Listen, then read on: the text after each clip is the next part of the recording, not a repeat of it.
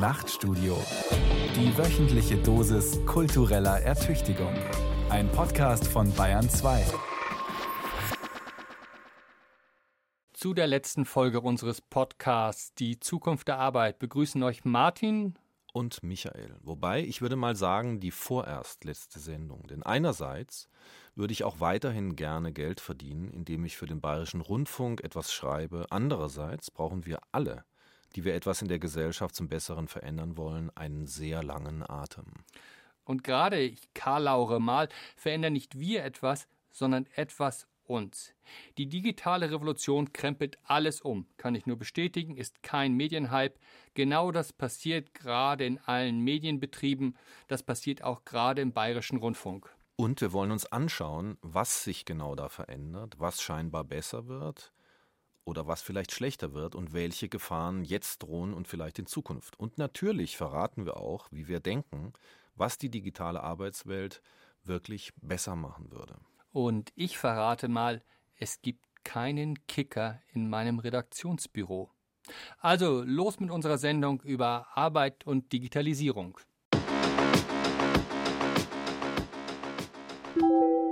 Zein, Martin, schrieb am 8.1. um 17.15 Uhr Lieber Herr Hirsch, Sie ahnen, ich folge Ihnen auf Schritt und Tritt, um dabei zu sein, wenn Sie wieder einen klugen Gedanken zu Fragen der Arbeit entwickeln.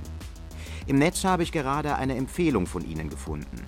Die Überschrift hat mich neugierig gemacht. Uberschreck. Revolutionäre Erfolge im Kampf für die Rechte unfreiwillig Selbstständiger. Sie zitieren dann ausführlich aus einem Porträt der kalifornischen Abgeordneten Lorena Gonzales in der Süddeutschen Zeitung, die sich Überraschung intensiv für Arbeitnehmerrechte einsetzt. Endlich mal ein Hoffnungsschimmer. Hirsch Michael schrieb am 8.1. um 20.19 Uhr Einen guten Abend wünsche ich, Herr Zein. Und schön, dass ich Sie fürs Thema Arbeit entflammen konnte meiner Ansicht nach das wichtigste Thema neben dem Klimawandel. Ja, es war ein Artikel, der mir Mut gemacht hat. Nach vielen Kämpfen für Arbeiterrechte und Mindestlöhne hat die Demokratin einen neuen, möglicherweise revolutionären Coup gelandet. Der Gesetzentwurf könnte eine ganze Industrie in den USA umkrempeln. Gonzales will den sogenannten Gig-Workern helfen. Das sind unfreiwillig Selbstständige, die ihr Geld über viele kurzfristige Aufträge verdienen, die meist von Online-Plattformen vermittelt werden.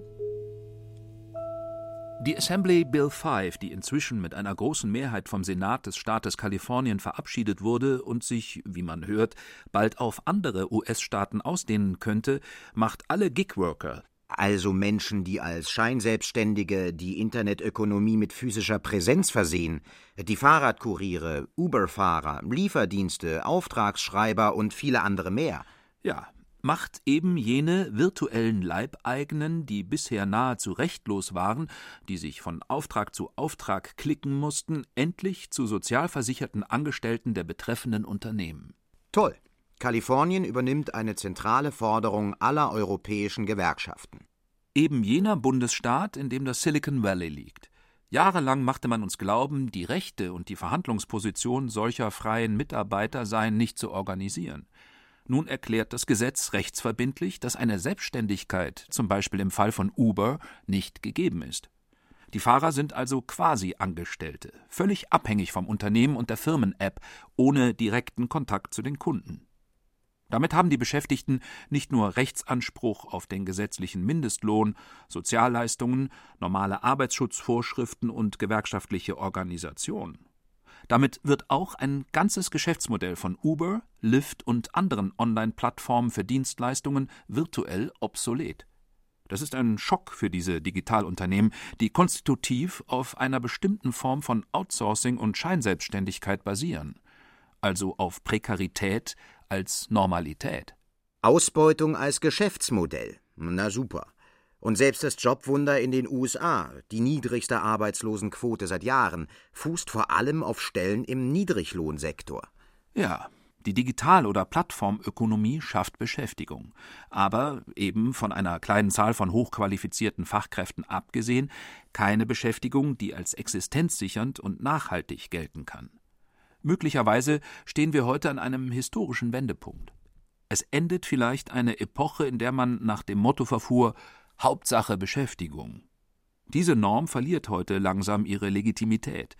Wie der Soziologe Oliver Nachtwey in seinem Buch Die Abstiegsgesellschaft über das Aufbegehren in der regressiven Moderne schreibt, leben wir in einer prekären Vollerwerbsgesellschaft, die voll und ganz auf Beschäftigung um und zu jedem Preis setzt.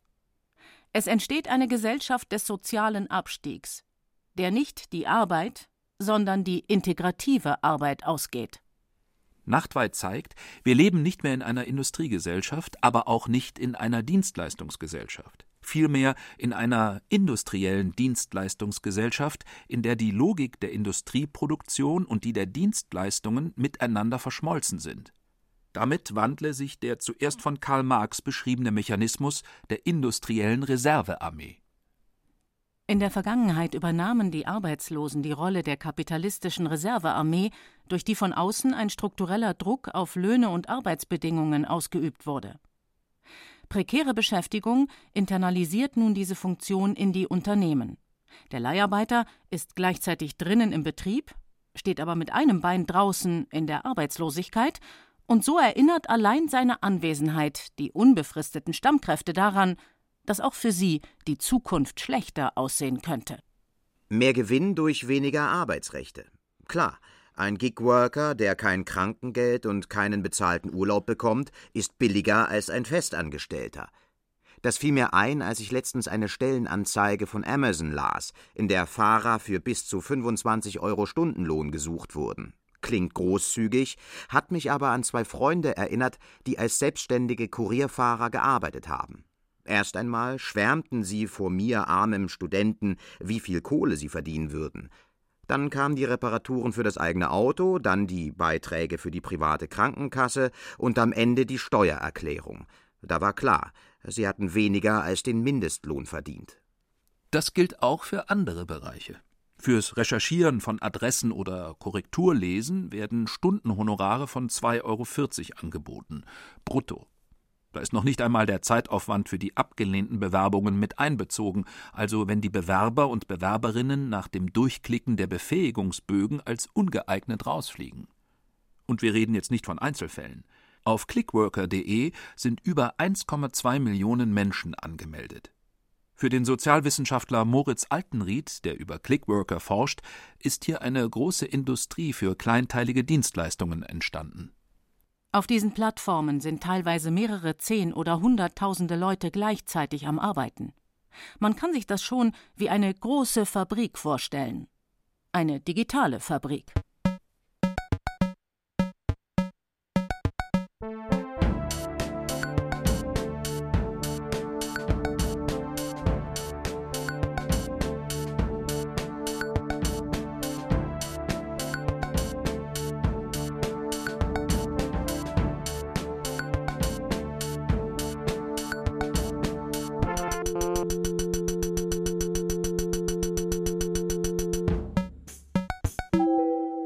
Zein Martin schrieb am 11.01. um 12.03 Uhr Herr Hirsch, lassen Sie mich auf den Anfang zurückkommen. Ich hoffe sehr, dass die Politiker in Deutschland sich ein Beispiel an Lorena Gonzales und Kalifornien nehmen. Die EU immerhin denkt ja über höhere, endlich lebenssichernde Mindestlöhne nach. Denn prekär Beschäftigte hat Deutschland leider genug. Aber vorerst schlage ich vor, wir beide setzen uns ran. Lassen Sie uns über die Arbeit im digitalen Zeitalter nachdenken und unser erprobtes Ping-Pong-Denken weiterführen. Ich als Journalist werfe Fragen in den Raum. Sie als politischer Philosoph bringen Ihre jahrelange Beschäftigung mit dem Thema Arbeit ein. Sind Sie dabei? Hirsch Michael schrieb am 11.01. um 12.06 Uhr. Natürlich bin ich sehr gerne dabei. Wir sind ja schon mittendrin in unserem Gespräch. Meine Metafrage zum Thema Digitalisierung und Arbeit wäre, gelingt es uns, dem Anwachsen unsicherer Beschäftigung wirksam Widerstand zu leisten? Das betrifft auch die intellektuelle Klasse, also wie anspruchsvoll sind wir in unserem beruflichen Alltag? Wie autonom agieren die meisten in ihren jeweiligen professionellen Feldern und Institutionen? Um die Selbstbestimmung steht es nicht so gut heute. Die meisten ächzen in ihren Apparaten, leiden unter Mehrarbeit, Ohnmacht und Konformitätszwängen. Meine These ist, solange wir uns nicht insgesamt von der vulgären Zielvorstellung mehr Beschäftigung verabschieden, die das ganze wirtschaftspolitische Weltbild von Hartz IV und Agenda 2010 trug, so lange werden sich die Arbeitsverhältnisse weiter verschlechtern. Und zwar nicht nur bei den befristet Beschäftigten, sondern auch bei der Masse prekärer Wissensarbeiterinnen und Arbeiter, die sich ja ebenfalls als Gigworker von Auftrag zu Auftrag hangeln. Und damit bei allen, die sich fragen, was wird nach dem ganzen Geklicke, wenn ich mal Rentner bin? Dann bekomme ich trotz 30, 40 Jahren Arbeit nicht einmal eine Respektrente. Und plötzlich begegnen sich Pizzabote und wissenschaftliche Mitarbeiterin auf einer Ebene – auf der einer Mindestrente. Wobei, mal sehen, was passiert, wenn die Steuereinnahmen nicht mehr so sprudeln. Die Respektrente ist ja eine staatliche Zuwendung, die jederzeit gekürzt werden kann. Richtig. Den Menschen schadet fehlende Sicherheit. Sie schlägt sich auf das Lebensgefühl nieder. Obwohl längst Normalität, ist prekäre Beschäftigung immer noch sozial stigmatisiert. Die Sprache ist hier wie immer verräterisch so würdigt der rentenrechtliche Begriff der Lebensleistung alle herab, die eine nur ungenügende Lebensleistung erbracht haben.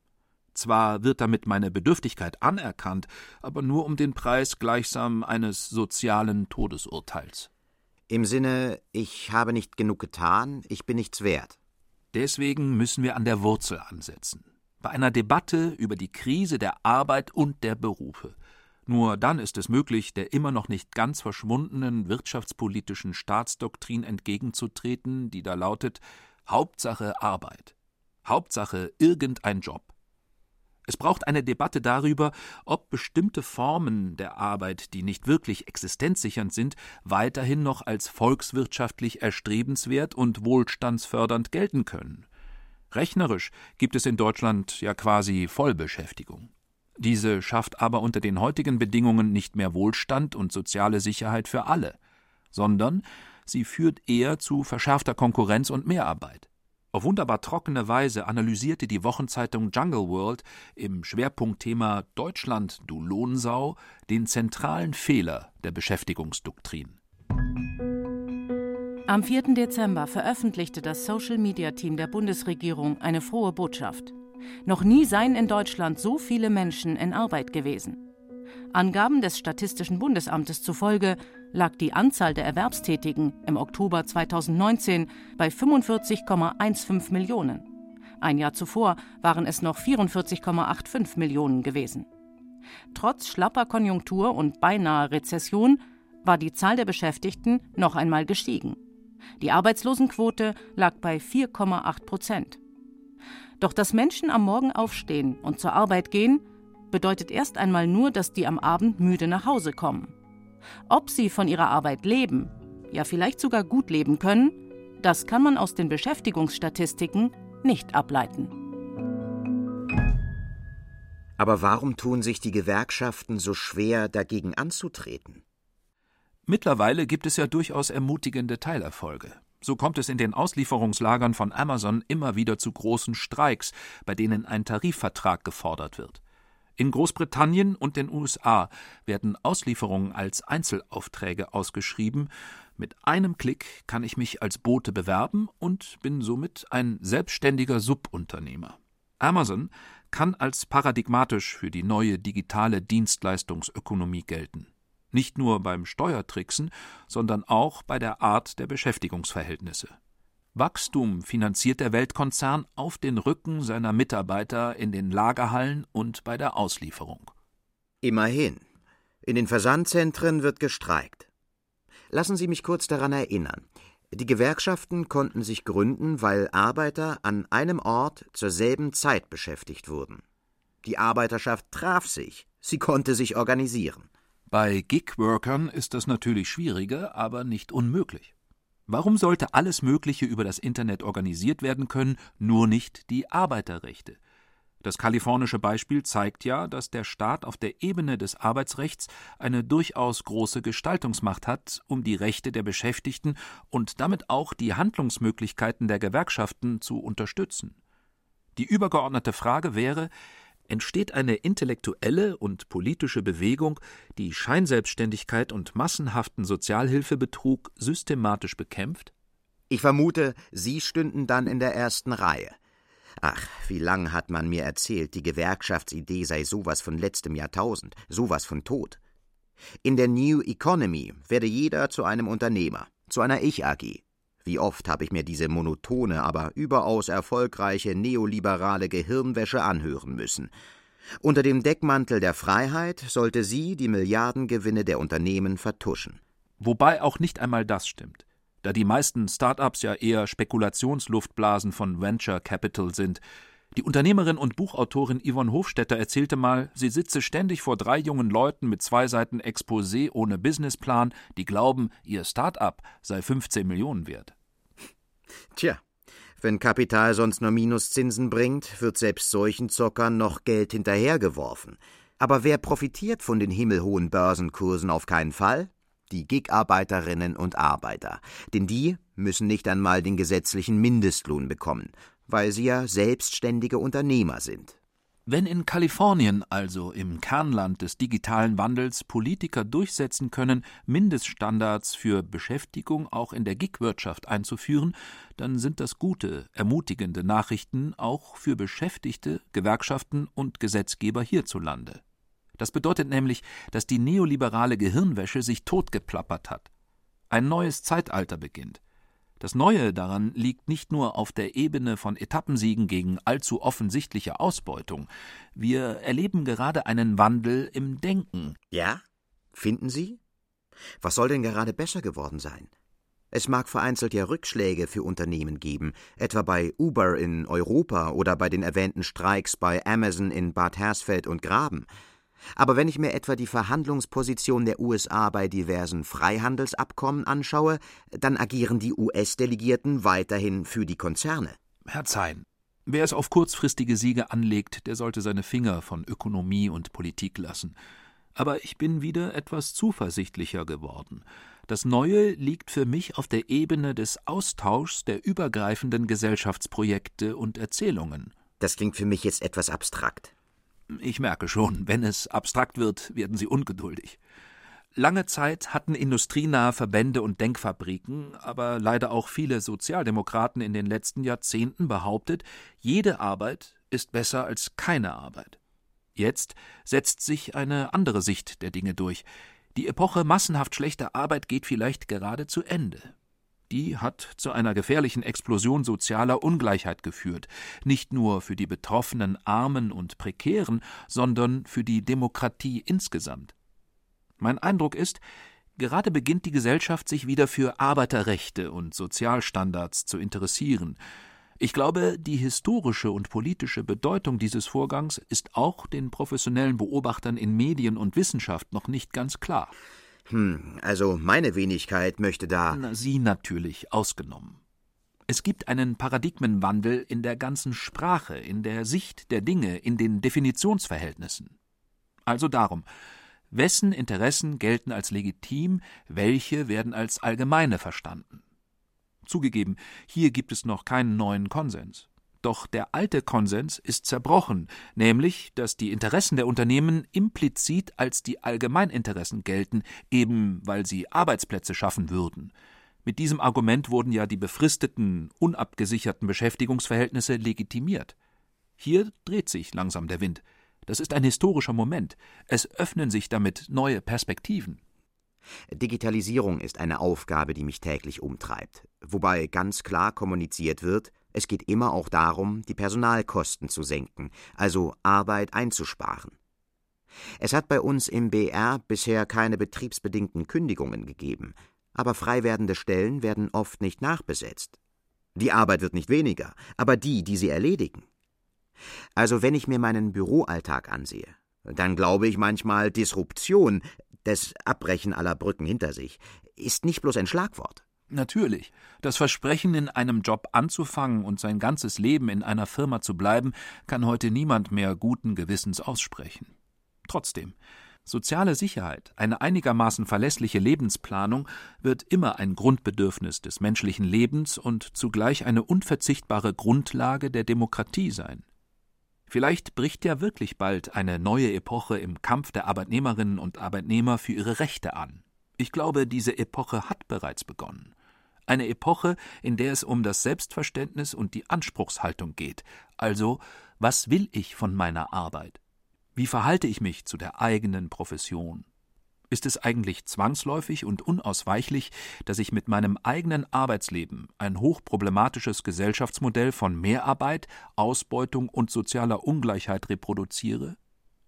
Meines Erachtens ist dies der eigentliche Kampfplatz der Zukunft, der Versuch, die Kontrolle über das eigene Leben und die Gestaltung der Arbeitsbeziehungen zurückzugewinnen. Es geht dabei um die Potenz zur demokratischen Gestaltung von Wirtschaft und Gesellschaft überhaupt.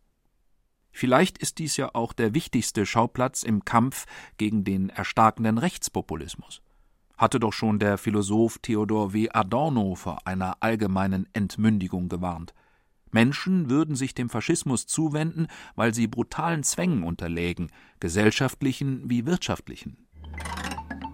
Wenn sie leben wollen, bleibt ihnen nichts übrig, als dem Gegebenen sich anzupassen, sich zu fügen. Sie müssen eben jene autonome Subjektivität durchstreichen, an welche die Idee von Demokratie appelliert, können sich selbst erhalten nur, wenn sie auf ihr Selbst verzichten. Also wenn ich richtig verstehe, gibt es eine wirkliche Demokratie nur dann, wenn wir in allen Bereichen unseres Lebens echte Freiheiten genießen. Genau.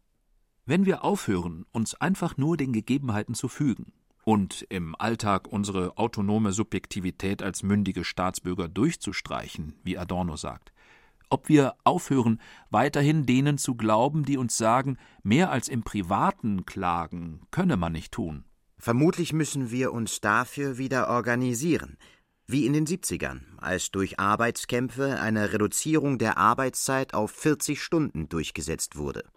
Ja, damals wie heute müssen wir uns fragen, wie kann Arbeit menschlicher werden? Und noch grundlegender, wie stärken wir die Rolle der Arbeitenden gegenüber dem übermächtigen Kapital? Wie wir es gerade leidvoll in der Gig-Ökonomie erfahren wo auf der einen Seite milliardenschwere Konzerne stehen, auf der anderen Menschen, die sich von Auftrag zu Auftrag hangeln. Wer da wohl die bessere Verhandlungsposition hat?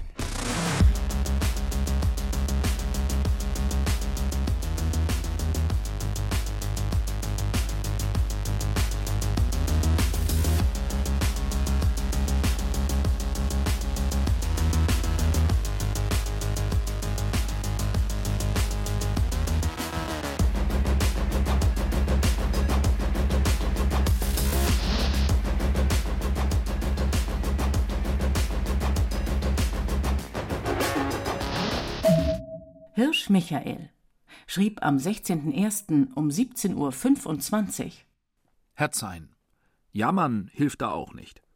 Die Frage lautet aus meiner Sicht, gelingt es den Bürgern, also auch den Angehörigen der im weiteren Sinne intellektuellen Klasse, den Journalistinnen und Wissenschaftlern, den Gewerkschaftern und Politikerinnen, den Museums- und Theaterleuten sowie den Schriftstellerinnen zu einer kritischen Berufspraxis zurückzufinden.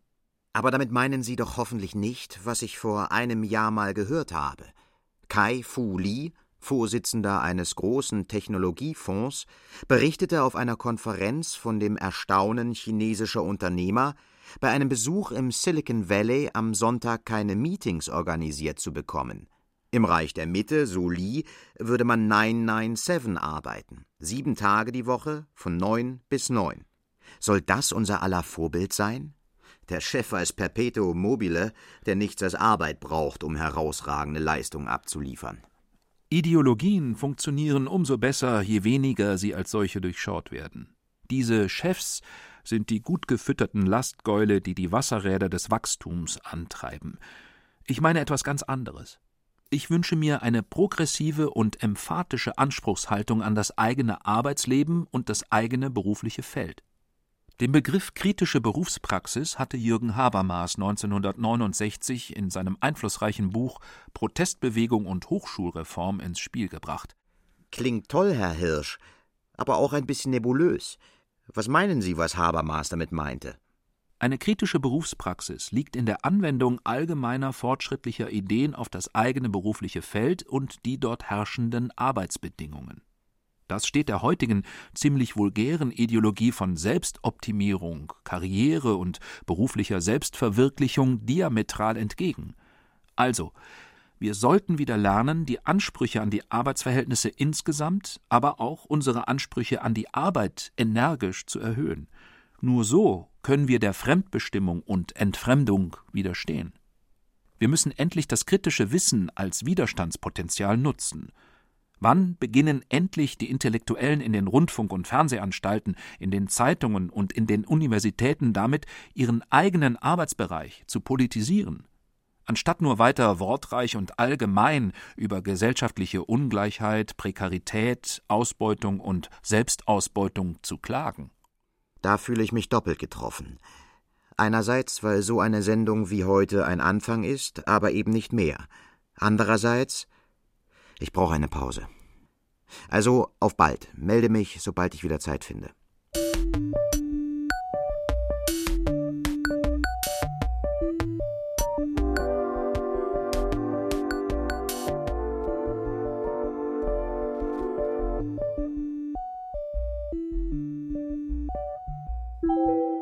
Zein, Martin, schrieb am 18.01. um 14.29 Uhr Lieber Herr Hirsch, komme eben gerade aus einer Veranstaltung über das Büro der Zukunft. Dort hat uns der Referent, obwohl er von einer bekannten Möbelfirma stammt, nicht versucht, Büroeinrichtungen zu verkaufen, sondern uns seiner Ansicht nach zukunftsweisende Entwürfe vorgeführt. Etwa von einer südkoreanischen Firma, die hat in ihrem Neubau ein ehernes Gesetz umgestürzt, nämlich, dass der Chef oben sitzt. Im neuen Büro aber saßen jene Mitarbeiterinnen und Mitarbeiter ganz oben, die sich mit einer starken Idee beworben hatten und nun den Raum mit der besten Aussicht bekamen, um die Idee zu realisieren. Natürlich war die Kaffeebar des Unternehmens hier auch angesiedelt, so dass jede und jeder unbedingt ins höchste Stockwerk wollte. Klingt doch so, als ob eine alte Marxsche Vision hier umgesetzt würde. Jeder und jede arbeitet temporär an Projekten, statt ewig ein Knecht der ewig gleichen Handlungen zu sein. Die Zukunft für die Arbeitnehmer, zumindest für die, deren Kreativität als Kapital erkannt wurde, verspricht paradiesisch zu werden. Am Schluss sagte der Referent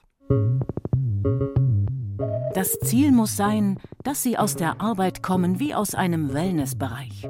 Dass ihre Ehepartnerin sie begrüßt mit Wie gut siehst du denn aus?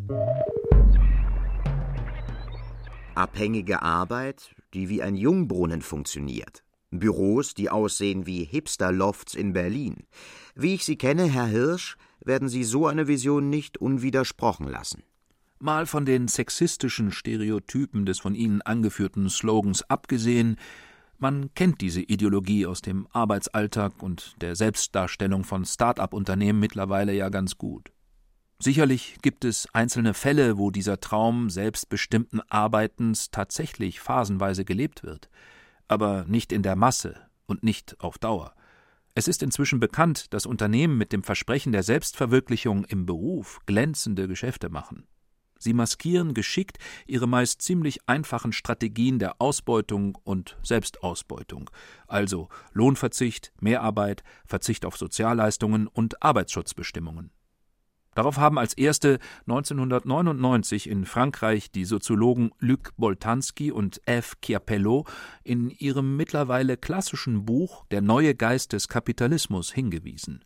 Darin zeigen sie, dass die Managementratgeber seit den frühen 1990er Jahren zunehmend Motive und Metaphern aus der Welt des freien künstlerischen Arbeitens aufgreifen.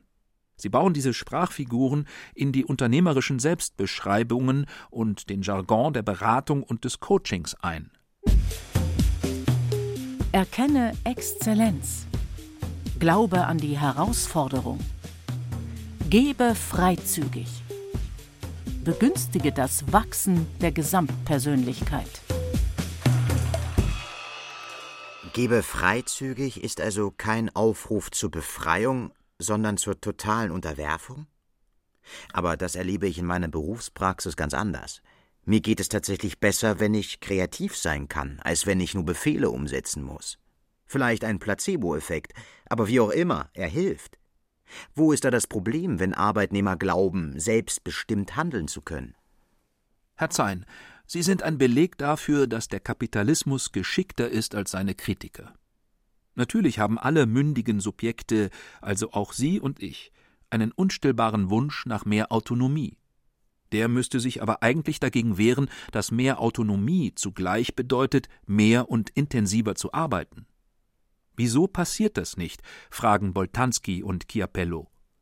Weil es nur noch um individuelle Verbesserungen geht, was die beiden als Künstlerkritik bezeichnen. Also ein Schleier der Individualisierung hat sich über die Arbeitsverhältnisse gelegt.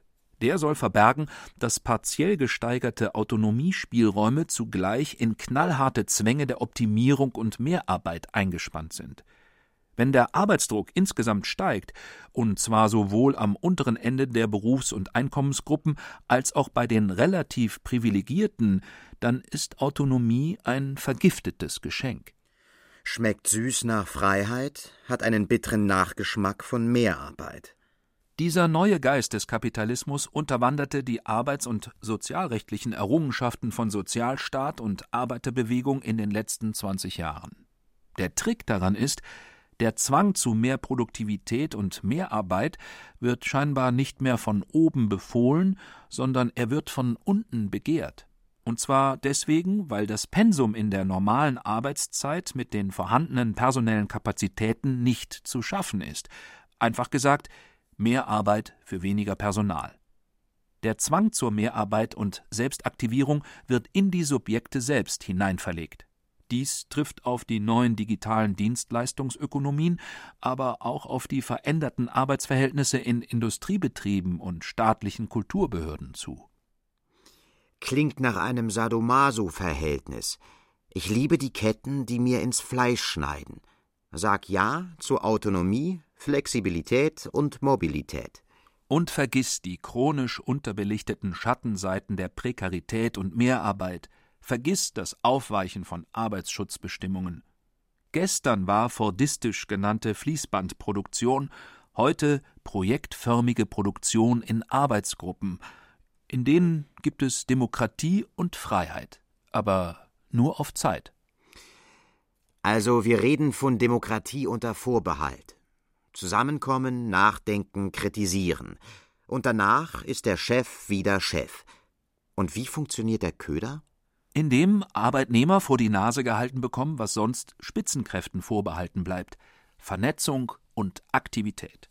So empfinden die Mitarbeiter ihre Arbeit als wertvoller aber sie bezahlen auch dafür, indem sie an den Projekten am Wochenende weiterarbeiten, indem sie für Fragen auch abends am Telefon bereitstehen. Die Grenze zwischen Arbeit und Freiheit geht dabei verloren, mit gravierenden Folgen für die Gesundheit und das Sozialleben. Wenn mir also der BR einen Kurs anbietet, die Work-Life-Balance zu verbessern, dann ist das nett gemeint, aber keineswegs uneigennützig. Solche Kurse werden ja nur angeboten, weil die Balance von Arbeit und Leben längst aus den Fugen geraten ist. Wir leben in einer Welt der ästhetisch aufgemotzten Selbstoptimierungs- und Kreativitätsimperative. Mittlerweile kann niemand mehr das Massenphänomen psychosozialer Erschöpfungskrankheiten übersehen. Deswegen gibt es gleichzeitig Angebote, sich mehr um sich selbst zu sorgen. Die sollen dann die überkommenen Kreativitätsimperative mit ihrer aggressiven Sprache der Eroberung und des Kampfes leicht esoterisch abdämpfen. Verstehe, was Sie meinen. Der Nervenzusammenbruch war bereits zu Beginn des 20. Jahrhunderts ein viel diskutiertes Problem. Offenbar macht der Kapitalismus schon länger krank. Siehe Hans Castorp, den Thomas Mann in seinem Zauberberg zur Erholung ins Sanatorium schickt. Ich war um 1914 noch nicht auf der Welt, aber ich bin fest davon überzeugt, es hat sich etwas Entscheidendes verändert. Und zwar zum Schlimmeren. So war vor kurzem in der linker Umtriebe unverdächtigen Frankfurter Allgemeinen Zeitung zu lesen Die Arbeitsbelastung der Beschäftigten steigt. Laut einer Umfrage von 1500 deutschen Arbeitnehmern durch das Beratungsunternehmen EY gaben 70 Prozent an, dass ihre Arbeitsbelastung in den vergangenen fünf Jahren gestiegen sei. Bei 40 Prozent ist sie danach sogar stark gestiegen.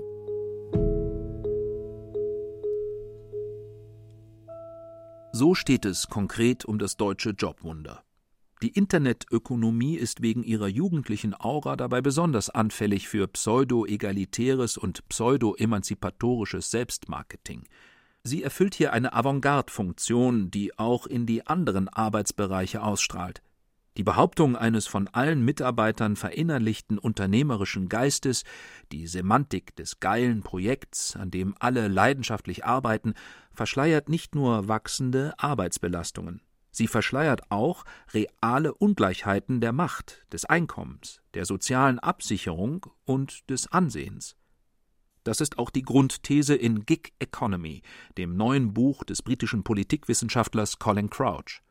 Schon alleine auf der sprachlichen Ebene sei die Gig Economy ein zynisches Manöver, eine prekäre Beschäftigungsform mit der Romantik des Entertainment-Gewerbes aufzuhübschen.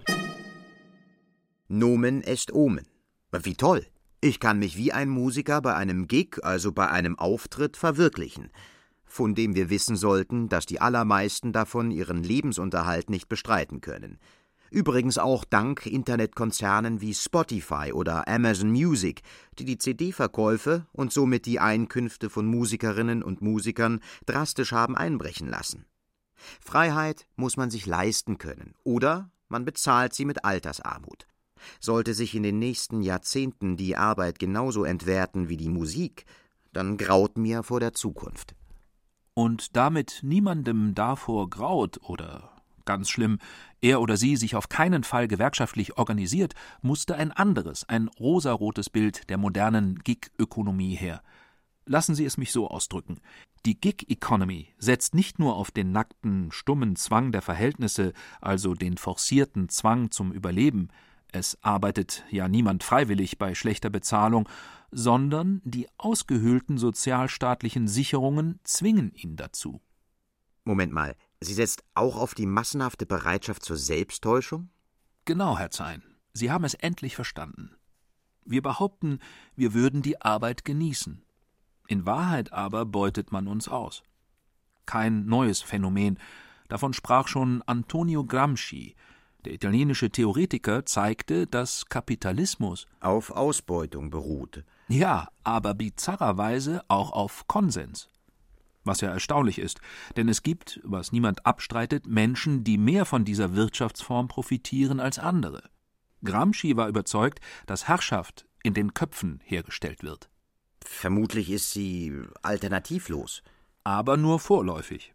Und weswegen? Zwei Denkfiguren greifen dabei ineinander einerseits Zwang, andererseits die Überzeugung, Herrschaft und Ausbeutung seien quasi naturgegeben. Gramsci bezeichnete die entscheidende Vermittlung von Zwang und Konsens mit dem Wort Hegemonie. Es geht dabei um die kulturelle Führung, die Herrschaft über die Sprache, die Begriffe und die Definitionsverhältnisse. Gramscis berühmte Formel für die Sicherung von Herrschaft lautete Hegemonie Gepanzert mit Zwang. Die Seite des Zwangs ist offensichtlich, denn viele Menschen haben keine Alternative, sie müssen schlechte Arbeitsverhältnisse akzeptieren. Die Seite der Hegemonie aber ist ebenso wichtig. Also mit welchen kulturellen Deutungsmustern und mit welchen politischen Vereinbarungen ein zumindest relativer Konsens also eine vorläufige Zustimmung der Beherrschten zu den sozial ungesicherten Beschäftigungsverhältnissen erzeugt wird. Und hier beginnt eben das Reich der Ideologie, das Reich von Täuschung und Beihilfe zur Selbsttäuschung. Wer nicht über die Köpfe herrscht, herrscht nicht lange. Es braucht mehr als Brot und Spiele, es braucht auch Geschichten, um Menschen an sich zu binden. Und diese Geschichten üben Macht aus. Sie prägen, wie wir etwas sehen, es bewerten. Und sie vernebeln. Was uns als neu verkauft wird, sind uralte Muster der Ausbeutung. Der Politikwissenschaftler Colin Crouch sagt zu Recht, dass die New Economy gar nicht so neu ist.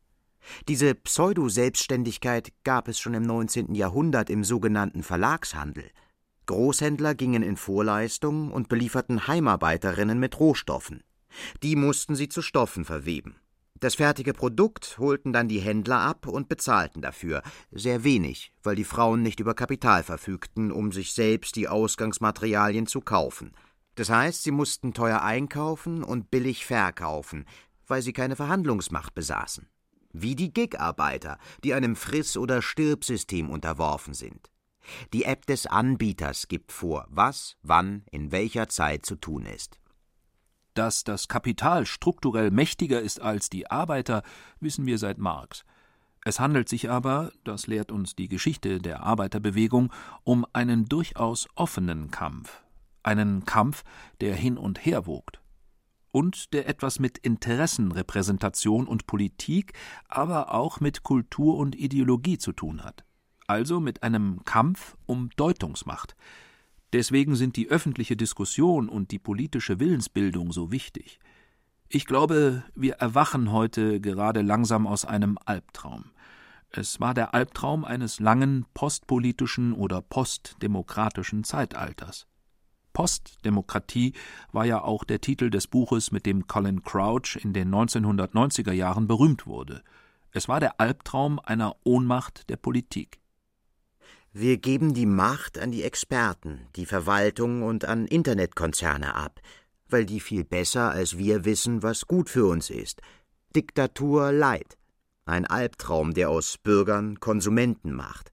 Entmündigung durch Verwaltung, neuerdings auch durch Algorithmen. Eine Entleerung, die begleitet wird vom enormen Anstieg von Ungleichheit. Die Soziologin Saskia Sassen hat schon vor Jahren prognostiziert, dass sich die Entwicklung von Zentren abkoppelt von der Peripherie. Das heißt, große Metropolen oder industrielle Zentren sind die Gewinner der Zukunft. Gewinner, die Verlierer produzieren.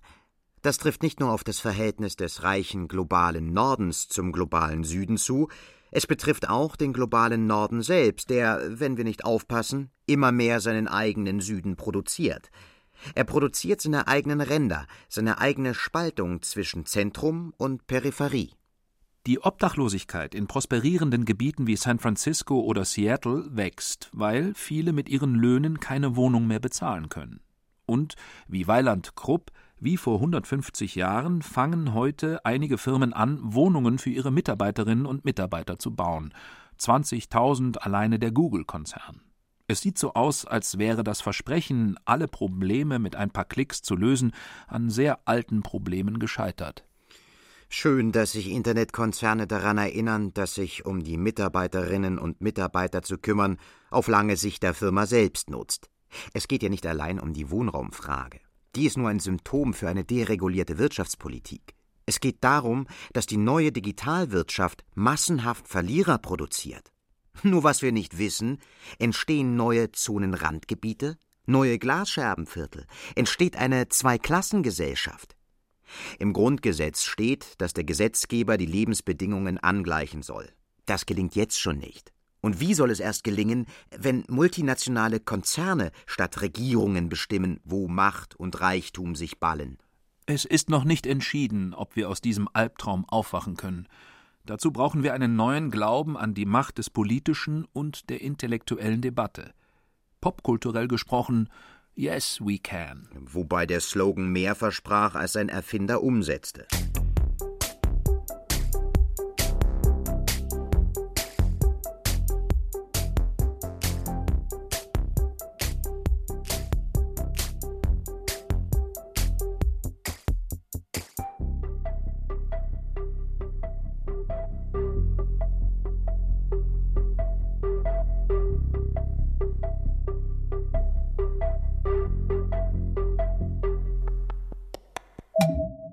Hirsch Michael schrieb am 28.02. um 11.15 Uhr Herr Zein, Sie sind auf einem guten Weg.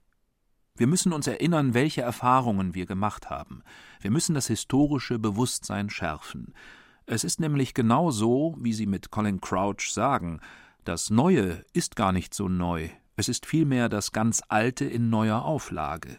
Prekäre Beschäftigung, Scheinselbstständigkeit, Armut, Enteignung der Lohnarbeiterinnen von ihren Produktionsmitteln, Abhängigkeit von der großen Industrie, schlechte und krankmachende Arbeit, massenhafte Existenzangst. Auch die Sozialpolitik der Hartz-IV-Sanktionen ist nicht neu. Ich erinnere mich an unsere Sendung über die Bestrafung der Armen. Wir haben es hier mit einem Wolf im Schafspelz zu tun, einer nur oberflächenpolierten Neuauflage des strafenden, paternalistischen Sozialfürsorgestaates, mit Elementen von Arbeitszwang, repressiver Erziehung und bürokratischer Kontrolle. Genau so sehen manche Symptome der Postdemokratie aus, als wären sie dem 19. Jahrhundert entsprungen. Die wichtigste Funktion kritischen historischen Bewusstseins liegt in der Fähigkeit, bestimmten Ideologien, mit denen Herrschaft stabilisiert werden soll, wirksam entgegenzutreten. Das ist auch die Intention von Colin Crouch. Die Plattformanbieter machen ihren Arbeitskräften vor, dass sie selbstständige Unternehmer seien, während sie in Wirklichkeit nur durch und durch subalterne, streng überwachte Rädchen einer gewaltigen Gewinnmaximierungsmaschinerie sind.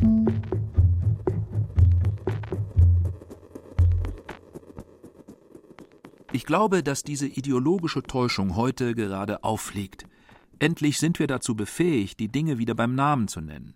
Nun kommt es aber darauf an, wie solche Wortmeldungen wie die von Colin Crouch oder auch unsere Sendung jetzt in der öffentlichen Debatte rezipiert werden. Bleiben sie eine reine Provokation oder gelingt es ihnen, sich durchzusetzen und hegemonial zu werden? Werden sie zu einer neuen Form der Hegemonie, einem neuen Common Sense, um es in der Sprache von Antonio Gramsci zu sagen? Gramsci hat den schönen Begriff des Interregnums geprägt, um einen Zustand zu beschreiben, der unserem heutigen sehr ähnelt. Eine bestimmte historische Hegemonie beginnt zu zerfallen, aber es hat sich noch keine neue Hegemonie, kein neuer Common Sense, keine neue herrschende Sicht der Dinge durchgesetzt. Ich plädiere dafür, dass wir uns klar machen, welche Verantwortung wir als Intellektuelle, als Wissensarbeiterinnen tragen, nämlich die Mitarbeit an der Formierung dieses neuen Common Sense. Was ist eine gerechte Entlohnung? Was gute Arbeit? Auf welche Mindestrente hat jeder Mensch ein Anrecht? Dürfen Firmen die Gewinne in Länder mit niedrigeren Steuern transferieren? Die Frage, die ich mir täglich stelle, wie schaffen wir es, die Kritik an den Verhältnissen, aber auch die Erkenntnisse, wie es besser sein könnte, in Realpolitik umzusetzen? Also in einen großflächigen politischen, gewerkschaftlichen und arbeitsrechtlichen Kampf gegen Scheinselbstständigkeit und schlechte Arbeit? Richtig. Nur wenn demokratische Öffentlichkeit und Politik hier standhaft bleiben, haben wir eine Chance. Nur wenn wir alle dem mächtigsten unternehmerischen Erpressungsargument, also dem Versprechen des Schaffens von Arbeitsplätzen, auf einer prinzipiellen Ebene entgegentreten. Nur dann gibt es eine historische Chance, schlechte Arbeit aus unseren Gesellschaften zu verbannen, also Scheinselbstständigkeit, Minijobs, Niedriglohnarbeit sowie Lohnungleichheit. Und warum können wir die Konzerne im Netz nicht genauso reglementieren wie die in der Realwirtschaft? Natürlich könnten wir das.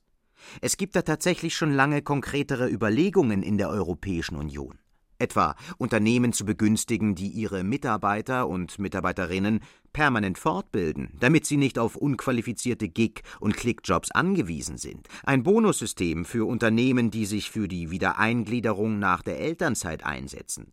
Bevorzugung bei Ausschreibungen, wenn alle Angestellten sozialversichert sind und insgesamt die Anstrengungen, die Besteuerung von Unternehmensgewinnen dort durchzusetzen, wo die Gewinne erzielt werden.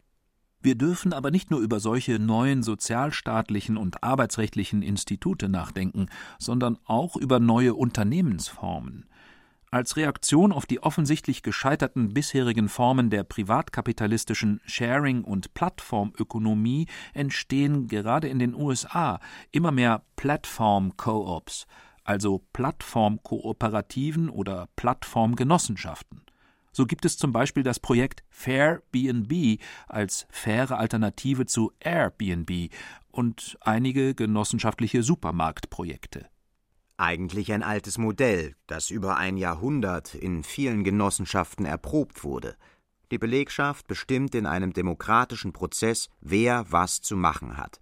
Und vermutlich können Mitarbeiter und Mitarbeiterinnen am besten festlegen, wie Arbeit besser, einfach menschlicher zu gestalten ist. Und natürlich steht dann auch die Frage im Raum, wie der Gewinn verteilt wird. Wenn Google eine Genossenschaft wäre, dann, so meine Hoffnung, würde die Beteiligung am Firmengewinn es dem Kantinenmitarbeiter erlauben, seine Miete zu zahlen und zusätzlich noch finanzielle Rücklagen anzulegen. Was ich damit sagen will, wenn selbst Clickworker, Minijobber oder Angestellte aus dem Niedriglohnsektor an Milliardengewinnen der Unternehmen beteiligt würden, dann hätten wir wirklich eine bessere Arbeitswelt. Die Frage ist hier wie überall sonst auch. Gelingt es, politische Mehrheiten zu gewinnen, um solche Modelle zu unterstützen? Gelingt es mit anderen Worten aus dem zunehmenden Unbehagen an den Arbeitsverhältnissen so etwas wie eine neue Hegemonie zu bilden? Gelingt es uns, den demokratischen Sozialstaat neu zu erfinden, anstatt nur weiterhin die Erosion des alten Gesellschaftsvertrags zu beobachten und wortreich zu beklagen? Und hier sind wir alle gefragt, als Staatsbürger und als Betroffene von schlechten Arbeitsverhältnissen. Nehmen wir also den Impuls aus Kalifornien auf, zwingen wir die New Economy, ihren Beitrag zum gesellschaftlichen Zusammenhalt und Wohlstand zu leisten, zum Nutzen aller, wirklich aller. Denn eines scheinen diese Wirtschaftsbosse übersehen zu haben. Wer schlecht bezahlt, dem fehlen bald die Konsumenten. Noch einmal Colin Crouch. Die wahre Arbeitskraft muss sich reproduzieren können. Und dafür muss sie konsumieren. Sie benötigt Ressourcen, auf die sie in Zeiten zurückgreifen kann, in denen keine Nachfrage besteht. Wenn sie nicht im Vertrauen auf die Zukunft konsumieren kann, sind Rezessionen die unvermeidliche Folge.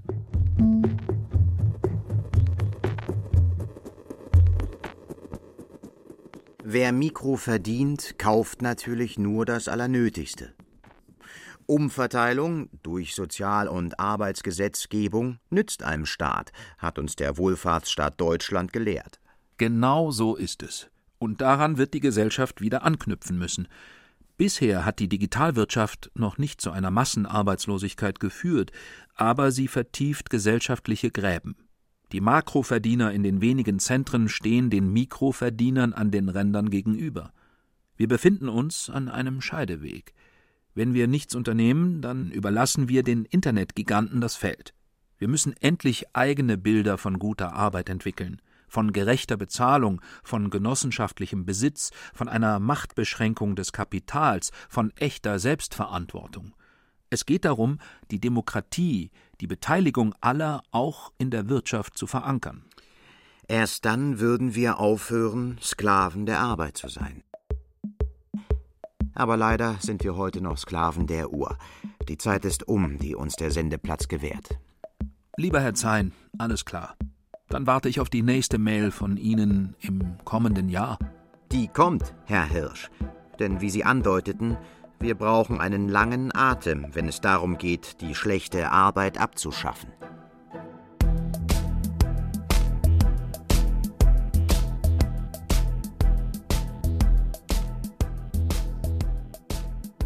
Macht digital uns arm? Die Arbeitswelt im dritten Jahrtausend von Michael Hirsch und Martin Zein. Die für diesen Auftrag einmalig beschäftigten Sprecher waren Katja Amberger, Thomas Leubel und Franz Petzold. Die schon über 40 Jahre festangestellte Technikerin Christiane Schmidbauer. Die fast schon zum Laden gehörende Regie Kirsten Böttcher. Redaktion der freischaffende Künstler und Komponist Ulrich Bassange eine Produktion des Radiogiganten Bayerischer Rundfunk 2020.